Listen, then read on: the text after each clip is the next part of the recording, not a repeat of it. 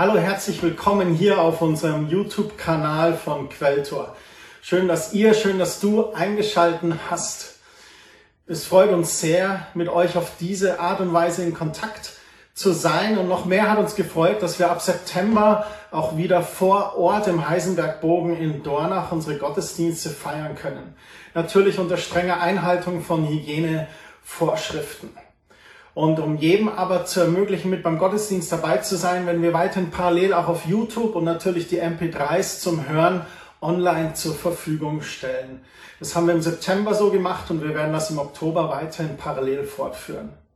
Letzten Sonntag hatten wir einen genialen Gottesdienst. Carlos Valenzuela, ältester und Vorstand in unserer Gemeinde, hat darüber gesprochen, was es bedeutet, in einer Kirchengemeinde generationenübergreifend zu wirken. Eine starke Botschaft, die es sich lohnt, nochmal anzuhören, falls ihr nicht dabei sein konntet.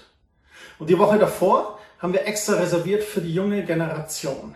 Es ist unsere gute Tradition, mehrmals im Jahr Familiengottesdienste zu feiern. Und jetzt im Herbst, im September haben wir einen Familiengottesdienst gefeiert. Und im Besonderen die Kinder und Jugendlichen und jungen Erwachsenen zu segnen, die dem Kindergarten, mit der Schule, mit der Ausbildung, mit der Uni wieder in ein neues Jahr starten.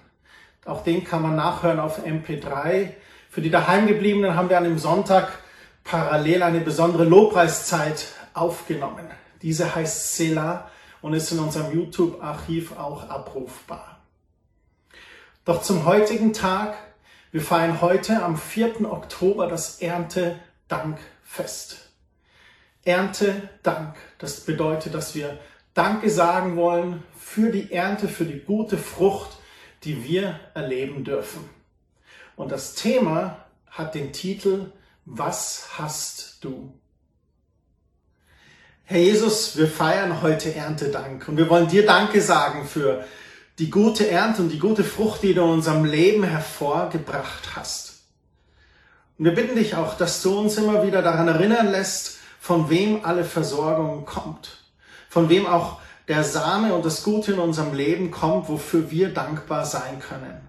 Und lehre uns aus deinem Wort, lehre uns mit den Dingen, die du uns anvertraut hast, richtig und gut umzugehen, so dass wir weiter deinen Segen erleben, eine gute Frucht und eine gute Ernte. Amen. Ernte und Dank. Wir lesen gleich zu Beginn der Bibel schon davon, dass Dankopfer dargebracht wurden. Kain und Abel, die Söhne von Adam und Eva, von ihnen wird berichtet, dass sie am Ende der Erntezeit von den Erstlingen ihrer Felder und auch von ihren Herden Dankopfer vor Gott dargebracht haben. Sie waren dankbar vielleicht für das Getreide, das sie ernten durften oder die Weintrauben, die sie ernten durften. Und dieses Dankopfer für Gott, das zeigt diese innere Haltung der Dankbarkeit für die Versorgung von Gott, die sie erlebt haben. Sie hatten erkannt, Gott ist derjenige, der versorgt. Im Psalm 50, Vers 23, da heißt es, wer mir dankt, der bringt ein Opfer, das mich ehrt. Es gibt keinen anderen Weg, nur so kann ich ihn erretten. Oder in anderen Übersetzungen heißt es, nur so bringe ich das Heil. Ein Dankopfer für Gott, das ist erstens ein Weg, ihn zu ehren, zu sagen, das, was ich erlangt habe, das bin ich dir dankbar, Gott. Das hast du gewirkt in meinem Leben. Und deswegen feiern wir heute Erntedank. Wir wollen Danke sagen für die Frucht und Ernte, die wir erleben dürfen in unserem Leben. Und als zweites sagt Gott auch noch durch den Psalmisten hier, dass wenn wir so unser Dankopfer darbringen, dass das uns errettet, dass das uns auch das Heil bringt, wenn wir immer wieder darauf fokussieren, woher die Frucht in unserem Leben eigentlich kommt. Dankbar Gott zu sein. Auch nach der Sintflut, da brachte Noah ein Dankopfer dar. Wir erinnern uns an diese Geschichte, die berichtet wird, dass die Sintflut über die Erde kam und Noah dieses große Boot gebaut hat, mit seiner Familie drin war und sie tagelang auf dem Wasser waren und da war kein Land zu sehen. Und eines Tages kam dann der Vogel zurück mit dem Ast im Mund und sie erkannten, okay, da muss wieder Land sein. Und das Wasser ging immer weiter runter und sie waren wieder auf trockenem Boden. Und aus Dankbarkeit errichtete Noah einen Altar. Und die Reaktion Gottes darauf ist die Erneuerung des Bundes Gottes mit den Menschen durch den Bund mit Noah. Man kann das nachlesen im ersten Buch Mose Kapitel 8 und 9. Und als Zeichen dieses Bundes nannte Gott den Regenbogen. Heute, jedes Mal, wenn wir einen Regenbogen sehen, werden wir erinnert an diese Zusage Gottes, dass er im Bund mit Noah und im Bund mit uns Menschen ist. Diese Dankopfer an Gott sehen wir immer wieder in der Beziehung der Menschen zu Gott. In dieser Erneuerung des Bundes Gottes mit Noah und den Menschen, da legte Gott ein Prinzip fest. Das Prinzip von Saat und Ernte. Wir können das nachlesen im 1. Mose 8, Verse 20 bis 22. Da heißt es unter anderem, solange die Erde steht, soll nicht aufhören Saat und Ernte, Frost und Hitze, Sommer und Winter und Tag und Nacht. Diese große Zusage Gottes, die macht uns Menschen große Hoffnung. Denn der Regen wird immer wieder die Erde befeuchten und die Samenkörner, die werden immer wieder aufkeimen. Der natürliche Kreislauf von Saat und Ernte, der wird nicht aufhören. Der Prophet Jesaja verwendet diese Zusage zu Saat und Ernte auch als Bild für die Verkündigung von Gottes Wort. Er beschreibt Gottes Wort als Samen, der gestreut wird und wie der Regen auf fruchtbare Erde fällt, wird das Wort Gottes immer wieder für Wachstum sorgen. Man kann das nachlesen, Jesaja 55, die Verse 10 und 11. Denn gleich wie der Regen und der Schnee vom Himmel fällt und nicht wieder dahin zurückkehrt, bis er die Erde getränkt und befruchtet und zum Grünen gebracht hat und dem Seemann Samen gegeben hat und Brot dem, der isst.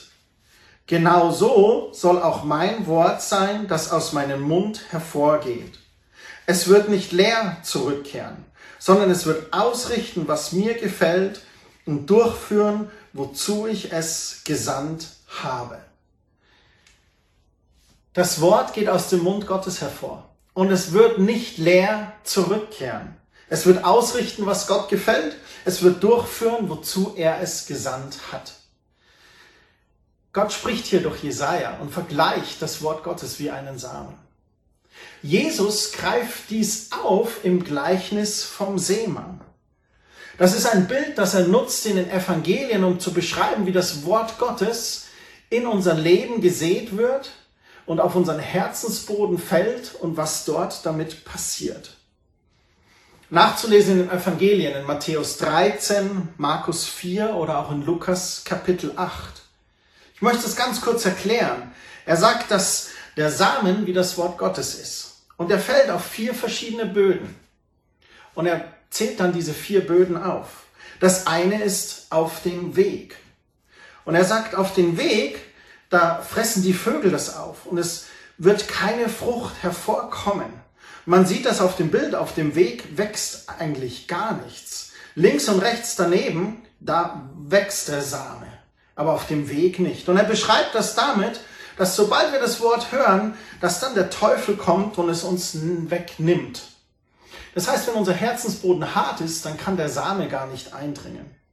Als zweites, da spricht er über den steinigen Weg, wo wenig Erde ist. Und man sieht das auf diesem Bild, dieser Weg, der hier diesen Hügel hinaufgeht, auf dem wenig Erde dazwischen ist. Und er sagt, der Same geht zwar in den Boden rein, doch dann ging er gleich auf und wurde von der Sonne verbrannt. Und er erklärt das auch. Er vergleicht das, das sind Menschen, die nehmen das Wort mit Freuden auf, aber die haben keine Wurzeln. Menschen des Augenblicks. Und wenn dann Bedrängnis oder Verfolgung kommt, dann ärgern sie sich sogleich. In Lukas 8 heißt es dann, dann fallen sie vom Glauben ab. Dann geht es weiter. Er spricht von einem Weg, wo viele Dornen sind. Wo der Samen reinfällt und vielleicht auch aufgeht, aber er sagt dann, dass die Dornen es ersticken. Und auch das erklärt Jesus. Er sagt, die Dornen, das sind die Sorgen der Zeit oder der Betrug des Reichtums oder die Begierde nach anderen Dingen, die sie ersticken das Wort. Lukas 8 heißt es, sie bringen nichts zur Reife. Das Wort Gottes bringt etwas Frucht hervor, aber es kommt nicht zur Reife, es kommt nicht zur vollen Frucht, weil wir abgelenkt sind durch Sorgen, durch Verlockungen, durch materielle Dinge. Und dann, dank sei Gott, kommt der vierte und letzte Boden. Das ist die gute Erde. Und man sieht hier diesen Acker mit der guten Erde, wo alles sprießt und aufgeht und wachsen möchte. Und er sagt, auf diesem Herzensboden, da gibt es gute Frucht, 30, 60 und 100-fach. Wie geschieht das? Das geschieht, indem wir in einem guten, weichen Herzen das Wort Gottes aufnehmen. Wir glauben es und wenn wir nach dem Wort handeln, dann erlangen wir gute Frucht. Das Prinzip von Saat und Ernte, das zeigt sich nicht nur in der Landwirtschaft oder in unserem Glauben, der wächst durch das Sehen des Samens von Gottes Wort. Das ist in vielen Bereichen so. In der Liebe zum Beispiel. Da gibt es das Sprichwort, wer Liebe sät, der wird Freude ernten. Oder Ricarda Octavia Huch, eine deutsche Dichterin und Historikerin, hat diesen wunderbaren Ausspruch gesagt, Liebe ist das Einzige, was wächst, wenn man es verschwendet. Wer Liebe sät, wird Liebe ernten. Im Verhalten und im Miteinander, da stellen wir das auch immer wieder fest, wie wir im Umgang miteinander sind. Man sagt ja auch, wie man in den Wald hineinruft, so schallt es heraus. Die Art und Weise, wie du mit Menschen umgehst, die wird sich von ihnen zurückspiegeln. Man sagt auch, der Ton macht die Musik. Gehen wir wertschätzend oder erniedrigend miteinander um? Was du da siehst, das wirst du ernten. Auch bei Unrecht und Unglück ist ein Zusammenhang. In Sprüche 22, Vers 8, da heißt es, wer Unrecht sät, der wird Unglück ernten. Das ist regelrecht eine Warnung an uns, nicht ungerecht zu sein, sondern gerecht zu sein. Wir kennen ja auch diese Sprichwörter. Wer anderen eine Grube gräbt, fällt selbst hinein. Oder auch das Sprichwort, was du nicht willst, dass man dir tu, das füg auch keinem anderen zu. Da steckt sehr viel Wahrheit darin. Unser Geld, unsere Finanzen, das ist auch so ein Same, den wir säen können. Ich möchte da zwei Stellen von Paulus zitieren. Er schreibt an die Korinther in seinem zweiten Brief in Kapitel 9, Vers 6, wer sparsam sät, der wird auch sparsam ernten. Und wer da sät im Segen oder großzügig, der wird auch großen Segen ernten. An die Galater in Kapitel 6, Vers 7, da schreibt er sogar, irrt euch nicht, Gott lässt sich nicht spotten, denn was der Mensch sät, das wird er ernten. Wenn wir unser Geld klug investieren, dann werden wir eine gute Frucht davon bekommen, eine gute Ernte haben.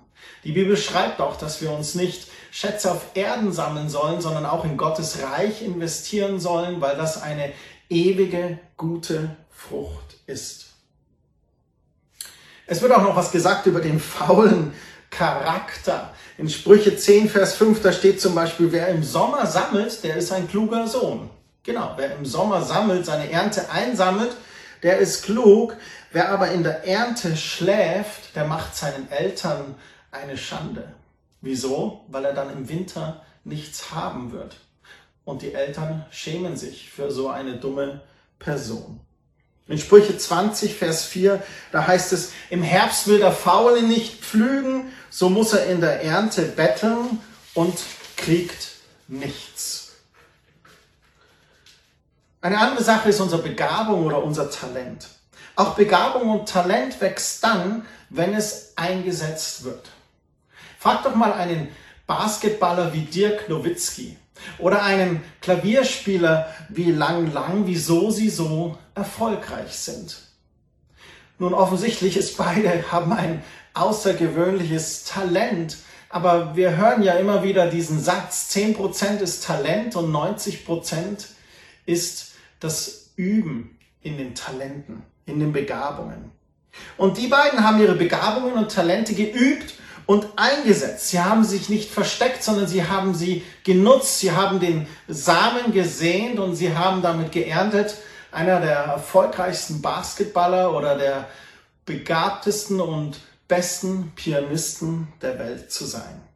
Wir sehen, Saat und Ernte ist ein von Gott gesetztes Prinzip, das nicht vergeht. Ein Naturgesetz, wie zum Beispiel Schwerkraft oder die chemische Reaktion des Feuers. Was du in der Luft loslässt, das wird nach unten fallen. Was enormer Hitze ausgesetzt wird, das fängt an zu brennen.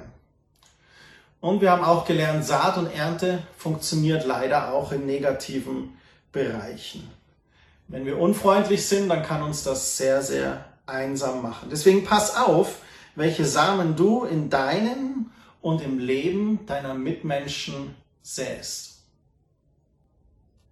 Wie erlangen wir nun eine gute Frucht in unserem Leben? Wie gelingt es, dass wir eine gute Ernte in unserem Leben haben?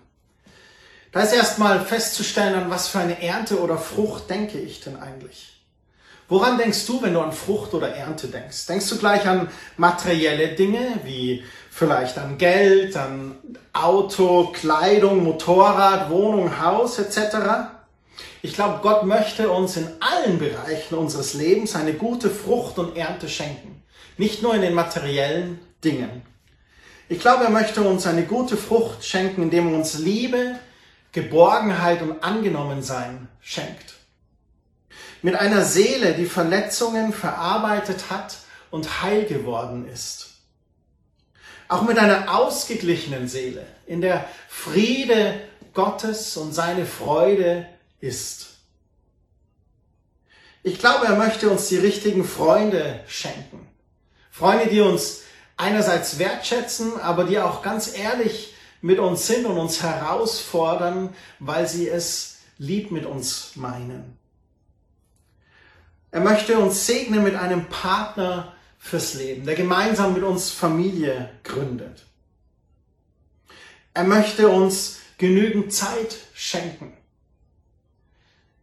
Auch weil ich weiser mit meiner Zeit lerne, umzugehen. Ich glaube, wir alle haben dieselbe Menge an Zeit. Die Frage ist herauszufinden, womit du deine Zeit vielleicht verschwendest von wem oder von was du sie dir stehlen lässt. Eine gute Frucht ist auch ein gesunder Körper, der als Tempel des Heiligen Geistes ein Gefäß für Gott ist. Auch die Frucht einer Aufgabe, die dich erfüllt. Die Frucht einer Berufung, die ich mit Gott ausleben darf. Das sind die Früchte und die Ernte, die ich mir vorstelle. Für mich, aber auch für dich. Als zweites möchte ich sagen, dass gute Frucht in unserem Leben durch Gottes Wort hervorkommt. Ich bin überzeugt davon, je mehr wir Gottes Wort lesen, es verstehen und danach handeln, desto mehr gute Frucht werden wir in unserem Leben haben. Im Psalm 1, da heißt es in den Versen 2 und 3, Glücklich ist, wer Freude hat am Gesetz des Herrn und darüber nachdenkt, Tag und Nacht. Er ist wie ein Baum, der nah am Wasser steht der Frucht trägt jedes Jahr und dessen Blätter nie verwelken. Was er sich vornimmt, das gelingt. Wenn wir täglich in Gottes Wort sind und unser Herz weich und offen halten für sein Wort und dann nach seinem Wort hin auch handeln, dann würde es uns so ergehen, wie Psalm 1 das beschreibt und wie Jesus auch im Gleichnis vom Seemann verheißen hat dann ist das guter Boden und da wird gute Frucht hervorkommen. 30, 60 und 100-fach. Was kann mir die Frucht rauben? Naja, wir haben gehört, der steinige Boden zum Beispiel. Menschen des Augenblicks. Wenn Bedrängnis oder Verfolgung kommen, dann ärgern sie sich sogleich. Ich bin überzeugt davon, dass gerade in dieser Bedrängnis oder auch in den Tälern des Lebens sich Gott erweisen möchte. Und da möchte ich dich herausfordern, gerade dann halte fest an deinem Bund mit Gott. Halte fest an Gottes Wort, wenn du bedrängt bist, wenn du herausgefordert bist. Ich glaube, gerade da möchte sich doch Gott uns erweisen und in seinem Bund treu sein. Wenn nicht jetzt, wann dann willst du Gott erleben? Und wir müssen aufpassen mit den Dornen. Dass die nicht in unserem Leben wuchern. Die Sorgen der Zeit, Betrug des Reichtums, die Begierde nach den übrigen Dingen. Denn diese ersticken das Wort in uns. Deswegen, wie sollen wir mit Sorgen umgehen? Die Bibel sagt, wir sollen unsere Sorgen auf den Herrn werfen, im Gebet ihm bringen. Wir dürfen diesen Tausch machen, unsere Sorgen zu Gott und Gott kümmert sich um unsere Sorgen.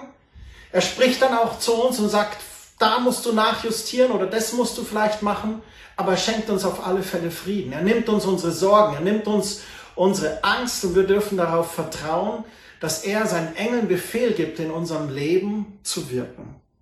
Das zweite, der Betrug des Reichtums. Ich glaube, es ist ganz wichtig, dass du dich nicht auf den Wohlstand und deinen Reichtum verlässt. Vertraue darauf, dass Jesus dein Herr und deine Sicherheit ist. Mein Haus, mein Auto, mein Sparbuch, das sind alles gute Dinge und auch Dinge, mit denen Gott uns segnen möchte. Und es ist auch weise, eine kleine Rücklage zu haben für Reparaturen. Doch wenn du darauf, wenn das dein Fundament ist, dann ist es sehr gefährlich. Weil dann ist das wie eine Dorne, die das Wort Gottes erstickt. Es ist immer wieder wichtig festzustellen, unser Fundament ist Jesus. Jesus ist der feste Fels. Das haben wir auch im Familiengottesdienst vor zwei Wochen gehört. Er ist der feste Fels, auf dem wir unser Fundament bauen wollen. Wir vertrauen darauf, dass Jesus unser Herr ist und unsere Sicherheit und nicht unser Wohlstand. Die Begierde nach den übrigen Dingen, da sind wir alle, glaube ich, im selben Boot. Immer wieder sind wir herausgefordert durch die Werbung, die uns vorgaukelt. Wenn du die neueste äh, digitale Uhr hast, die jetzt gerade vor kurzem von einem großen Hersteller rausgekommen ist, ja, wenn du die hast, dann bist du glücklich. Oder wenn du die Schuhe hast, dann bist du glücklich. Oder wenn du das Auto hast, dann wirst du glücklich sein. Lerne durch Dankbarkeit und Genügsamkeit zufrieden zu sein, so dass du nicht in diese Werbefalle tappst. Oh, das brauche ich noch. Das ist nämlich ein endloser Rattenschwanz. Wir wissen, dass wenn wir uns was Neues erwerben, dann sagt uns die die Wissenschaft, dass nach circa sechs Wochen diese, diese Neuigkeit, dieses Besondere, dass das so ein bisschen abflacht. Und dann brauchen wir wieder was Neues oder noch was Größeres oder noch mehr Hubraum oder noch ein paar Schuhe. Aber wenn wir dankbar sind für die Dinge, die wir haben, Genügsamkeit lernen, auch das Teilen lernen mit den Bedürftigen und mit den Notleidenden, dann bekommen wir einen ganz anderen Fokus und wir sind nicht abgelenkt durch diese Begierden. Wie sieht das nun ganz praktisch aus, diese Frucht auch dann wirklich zu erlangen? Die Bibel spricht davon, dass wir da Geduld brauchen. Ausharren heißt es so schön in der Luther Bibel. Es heißt in Lukas 8, Vers 15 im Gleichnis vom Seemann, das in dem guten Erdreich aber sind die, welche das Wort, das sie gehört haben, in einem feinen und guten Herzen bewahren und Frucht bringen in standhaften Ausharren. Achte auf dein Herz. Halte dein Herz fein und gut. Halte dein Herz weich vor Gott. Und du wirst Frucht bringen in standhaften Ausharren.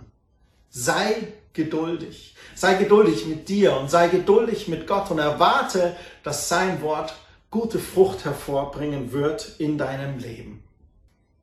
Was ist zu tun? Als erstes möchte ich euch ermutigen, dass ihr eure Herzen weich macht und dem Wort Gottes einen guten Boden anbietet. Als zweites möchte ich euch ermutigen, dass ihr euch täglich in Gottes Wort begebt, damit ihr ein festes Fundament habt, das eure Herzen festmacht in Bedrängnis oder Verfolgung. Als drittes möchte ich euch ermutigen, dass ihr euch nicht ablenken lässt durch die Sorgen der Zeit, den Betrug des Reichtums oder die Begierden nach weltlichen Dingen. Als viertes möchte ich euch ermutigen, Gottes Wort täglich zu euch zu nehmen und danach zu handeln. Das ist so wichtig, denn dann wird es sehr viel und sehr gute Frucht in euch hervorbringen. Sei dir bewusst, dass jedes Wort, jede Tat, jede Geste, jede Mimik ein Same ist, den du säst. Meine große Frage an dich ist, welche Samen säst du in deinem Leben? Ein wichtiger Punkt ist für mich, dass du mit dem anfängst, was du hast. Und das möchte ich abschließend noch sagen. Weil wir haben von vielen Dingen, von großer Frucht und großer Ernte gesprochen. Und vielleicht sagst du ja, Christian, ich habe nicht viel. Oder mit was soll ich denn anfangen? Mit was soll ich denn säen? Es gibt eine Geschichte in Lukas Kapitel 9. Da war Jesus mit den 5000. Es wird berichtet, dass sie alle Hunger hatten. Und da fragte Jesus, was haben wir denn? Diese Frage möchte ich dir stellen. Was hast du? Das Thema dieser Botschaft. Die Antwort, die Jesus bekam von den Leuten war, wir haben fünf Fische und zwei Brote. Und dann lesen wir was Besonderes. Jesus nahm diese fünf Fische und zwei Brote in seine Hände. Er segnete sie. Und danach teilten sie aus. Und das Wunder geschieht, alle wurden satt. Es blieben sogar zwölf Körbe mit Essen übrig. Manche sagen, dass diese zwölf Körbe extra ein Zeichen waren für die Jünger, dass sie daraus lernen sollten, weil sie vielleicht weggegangen sind und jeder der Zwölfen hat einen Korb getragen mit übrig gebliebenen Fischen und Broten und war daran erinnert, welches Wunder Jesus hier wirkte. Wie begann dieses Wunder? Er stellte die simple Frage, was hast du? Der Feind möchte, dass wir uns von dem überwältigt fühlen, was wir nicht haben. Gott möchte, dass ich ihm einfach das bringe, was ich habe. Und das ist eine wichtige geistliche Lektion, weil wir so oft auf das schauen, was wir nicht haben. Und der Teufel unseren Blick darauf lenkt, was wir nicht haben. Unsere Emotionen darauf lenkt, was wir nicht haben. Er möchte, dass wir traurig werden, dass wir enttäuscht werden, enttäuscht von uns, enttäuscht von Gott, dass wir uns miserabel fühlen, ja, dass wir eine Selbstmitleidsparty haben. Und Gott möchte, dass ich ihm einfach das bringe, was ich habe. Es fühlt sich nicht immer nach viel an, aber das Gefühl, genug zu haben, kommt nicht von etwas Neuem. Das Gefühl, genug zu haben, kommt aus einer neuen Perspektive. Wir müssen aus der Sicht Gottes sehen und nicht aus unserer eigenen oder sogar aus der Sicht des Teufels. Wir denken auch immer, ach, wenn ich die Gehaltserhöhung habe, dann geht's uns endlich besser. Oder wenn ich endlich verheiratet bin, oh, dann bin ich glücklich.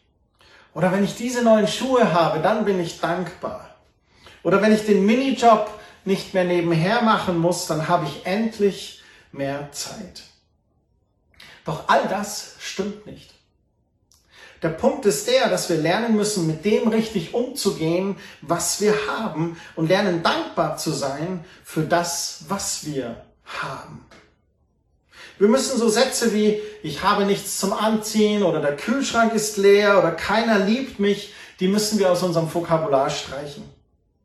Ich möchte auch nicht irgendwelchen Menschen hinterher trauern, die vielleicht gegangen sind, sondern dankbar sein für die Menschen, die ich in meinem Leben habe.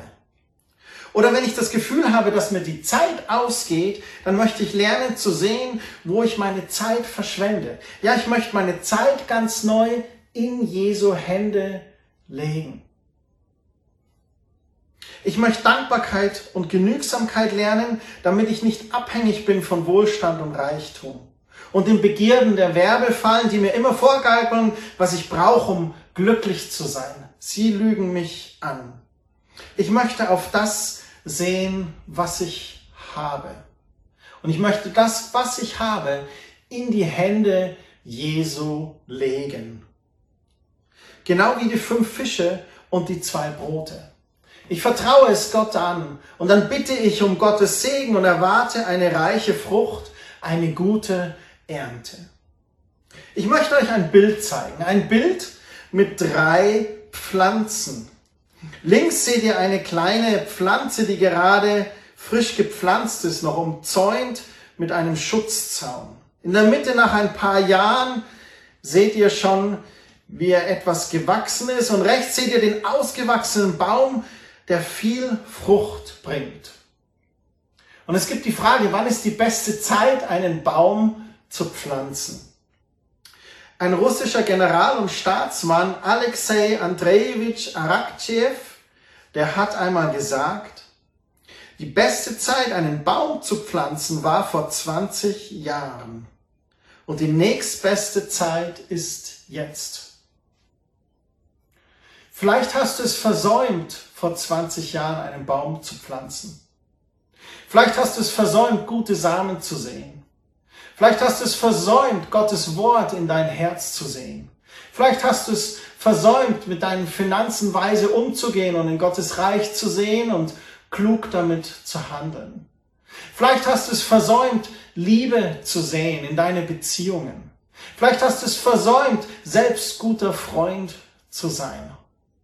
Und du bereust es. Es tut dir leid. Dann bietet Gott einfach seine Vergebung an. Du kannst zu Gott kommen und ihn um Vergebung bitten und sagen, vergib mir, wie ich mit meinem Geld umgegangen bin. Vergib mir, wie ich egoistisch war und keine Liebe gesät habe, sondern nur Egoismus und Stolz. Oder vergib mir, dass ich nicht Zeit mit deinem Wort verbracht habe. Vergib mir, dass mein Herz hart war oder ich abgelenkt war durch die Begierden der Welt oder den Reichtum oder durch Sorgen. Und Gottes Zusage ist da. Er vergibt. Und wenn du es verpasst hast, die letzten 20 Jahre zu sehen, dann nimm diese nächstbeste Zeit, die jetzt ist.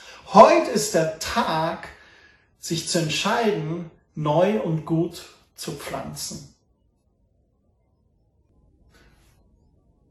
Ich möchte dir zwei wichtige Fragen stellen. Die erste Frage ist, was hast du? Auch wenn es wenig ist, möchte ich dann die zweite Frage stellen. Bist du bereit, es in Jesu Hände zu legen und seinen Segen zu erbitten, damit er gemeinsam mit dir das Beste daraus macht? Sei es deine Beziehung zu Gott selber, sei es deine Beziehung zu Menschen, sei es deine Aufgabe, deine Berufung, deine Arbeit, sei es deine Familie, sei es dein Dienst in der Gemeinde, was immer du hast, bist du bereit, es in die Hände Jesu zu legen und seinen Segen zu erbitten. Jemand hat mal gesagt, wenig ist sehr viel, wenn es in den Händen Jesu liegt.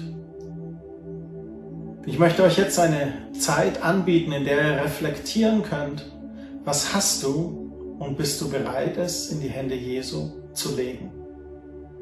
Nimm dein Handy und notier dir, was du hast und neu als Samen sehen möchtest. Oder einen Zettel und einen Stift und notier dir die Samen, die du hast und wie du sie sehen möchtest.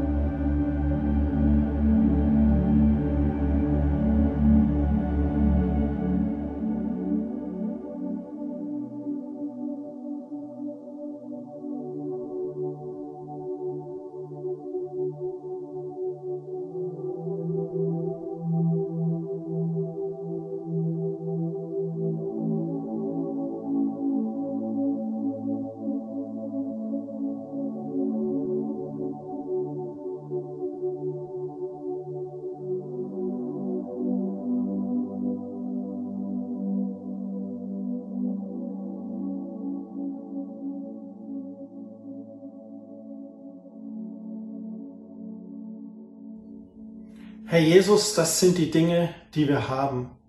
Die Dinge, die wir ganz bewusst in deine Hand legen möchten. Wir legen es in deine Hände und bitten dich um deinen Segen. Und wir danken dir heute an diesem Tag des Erntedankfestes für die gute Frucht und Ernte, die wir schon erleben durften in unserem eigenen Leben.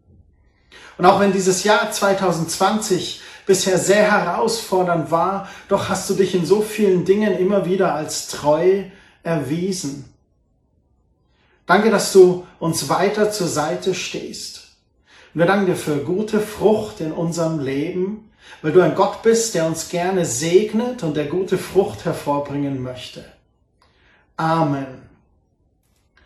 Danke für euer Mit dabei sein bei diesem Erntedank 2020.